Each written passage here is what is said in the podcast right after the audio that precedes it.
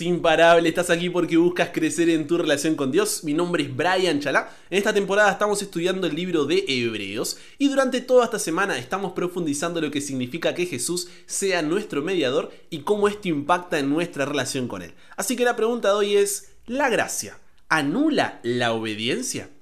Padre, te damos gracias por la oportunidad de poder estudiar tu palabra. Que cada día podamos tomar la decisión y crear el hábito de encontrarnos contigo, para así crecer en nuestra relación contigo. En el nombre de Jesús oramos. Amén.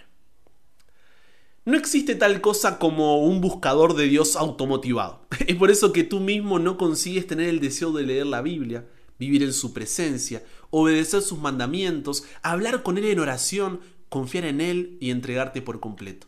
Esto sucede porque el pecado, el separarnos de Dios, ha infectado cada aspecto de nuestro carácter, mente, voluntad, pasiones, carnes, sentimientos y motivos. Entonces no hay nada que hagamos que nos permita reconciliarnos con Dios, restaurar nuestra relación con Él y volver a como todo era antes. La ley no puede salvarnos, solo nos muestra nuestra condenación. Es por eso que la cruz tiene tanto valor, porque Cristo fue tratado como tú mereces, para que tú puedas ser tratado como Él merece. Fue condenado por tus pecados en los que no había participado, para que tú pudieras ser justificado por su justicia en la cual no habías participado. Él sufrió tu muerte para que tú pudieras recibir su vida. Por su llaga fuimos nosotros curados. Ahora, a esto que conocemos como gracia, muchos ven en ella una excusa para pecar, confundiendo así libertad con libertinaje. Piensan que como Jesús murió por nosotros, no importa lo que hagas con tu vida. Pero esta visión de la vida cristiana es totalmente equivocada. Que Jesús sea nuestro mediador no significa que yo no deba obedecer. Comprendamos mejor esto de Jesús como mediador. El término griego mesites, de mediador, deriva de mesos, que es medio, y denota a quien camina o se para en el medio. Era un término técnico que se refería a una persona que cumplía una o más de las siguientes funciones. Primero, árbitro entre dos o más partes. Segundo, negociador o corredor comercial. Tercero, testigo en el sentido legal de la palabra. O cuarto, alguien que se constituye como fianza y por lo tanto garantiza la ejecución de un contrato. El término mediador en español es una traducción demasiado limitada porque se enfoca solo en los primeros dos o tres usos del término griego. Sin embargo, Hebreos enfatiza la cuarta función. Jesús no se concibe como mediador en el sentido de que resuelve una disputa entre el Padre y la humanidad, como un pacificador que reconcilia las partes desvinculadas o como un testigo que certifica la existencia de un contrato o su cumplimiento. En cambio, como explica Hebreos, Jesús es el garante o el fiador del nuevo pacto. En hebreos el término mediador es equivalente a garante. ¿Por qué? Porque garantiza que se cumplan las promesas del pacto. La muerte de Cristo posibilita la institución del nuevo pacto. ¿Por qué? Porque satisface las demandas del primer pacto con Israel que se había quebrantado. En este sentido, Jesús es el garante que asumió todas las obligaciones legales incumplidas. En otro sentido, la exaltación de Jesús en el cielo garantiza que se cumplirán las promesas de Dios hechas a los seres humanos. Jesús garantiza el pacto porque ha demostrado que las promesas de Dios son ciertas. Al resucitar a Jesús y sentarlo a su diestra, el Padre ha demostrado que nos resucitará a nosotros y nos llevará con Él. Jesús es un mediador mayor que Moisés, porque ministra en el santuario celestial y se ha ofrecido como sacrificio perfecto por nosotros.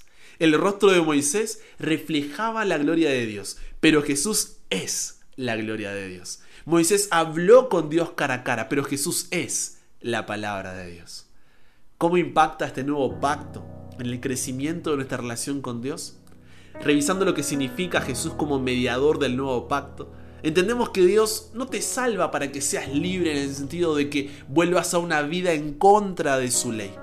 Al contrario, al ver su amor tú dices, no puedo volver a esa vida que tenía. Y es ese amor el que crea en ti el deseo de cambiar para vivir una vida justa. No por tus propias fuerzas, sino por el poder del Espíritu Santo que hace de ti una nueva persona. Grábate esta frase con fuego. Tú no obedeces para ser amado por Dios. Tú obedeces porque eres amado por Dios.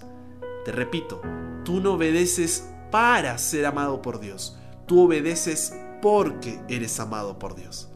La gracia, al tener a Jesús como mediador, no quita tu responsabilidad de obedecer, sino que te da la correcta motivación para hacer. Y en Jesús no solamente encontramos la motivación, sino también el modelo perfecto a quien imitar en una vida de obediencia. A ver, el mundo está lleno de personas que están siempre muy dispuestas a decirnos, haz lo que yo digo. Y ciertamente no nos faltan los que dan consejos en cuanto a casi todo lo habido y por haber. Pero hay muy pocas personas que están dispuestas a decir, haz lo que yo hago. Y por supuesto solo uno en la historia de la humanidad pudo decir eso con toda justicia y rectitud. La historia del mundo nos da a conocer muchos casos de hombres y mujeres cuyo ejemplo ha sido digno de emular. Pero aún el mejor de los mortales tiene defectos, de una forma u otra. Ninguno de ellos serviría como el prototipo de la perfección, ni como el modelo infalible a quien seguir.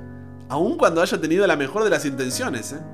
Así que sigamos al Hijo de Dios en todo lo que hagamos y en todos los ámbitos de la vida.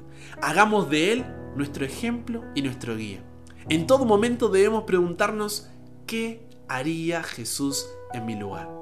Y entonces, ser más valientes para obrar de acuerdo con la respuesta. Porque a veces nos preguntamos, pero no queremos obrar de acuerdo a la respuesta. Debemos seguir a Jesús en todo el sentido de la palabra.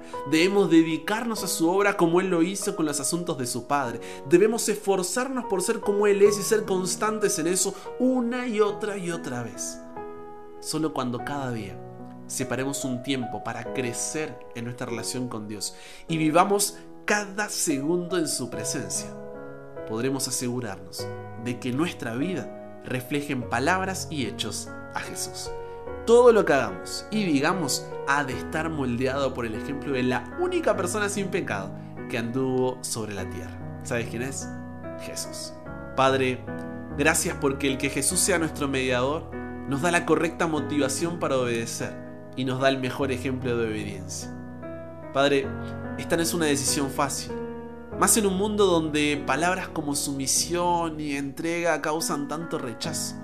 Pero que al cada día obedecerte, nos demos cuenta que tú y solo tú quieres lo mejor para nosotros. No sé en qué área de nuestra vida estamos obedeciendo nuestros deseos en lugar de tu voluntad, pero que hoy podamos tomar la decisión de no quitar nuestra vista de Jesús y ser fieles.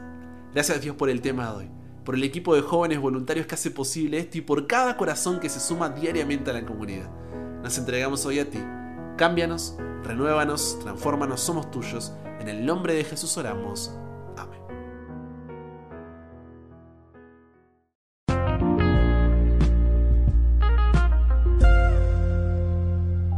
Tremenda semana que venimos teniendo. Recuerda que si quieres más contenido diario, puedes seguirme en Instagram como arroba chalabrian. También puedes escribirme si tienes alguna duda o pregunta. Y te espero de lunes a viernes con un nuevo episodio aquí en WhatsApp para que nunca pare de aprender y nunca pare de crecer. ¿Por qué? Porque hasta el cielo no paramos.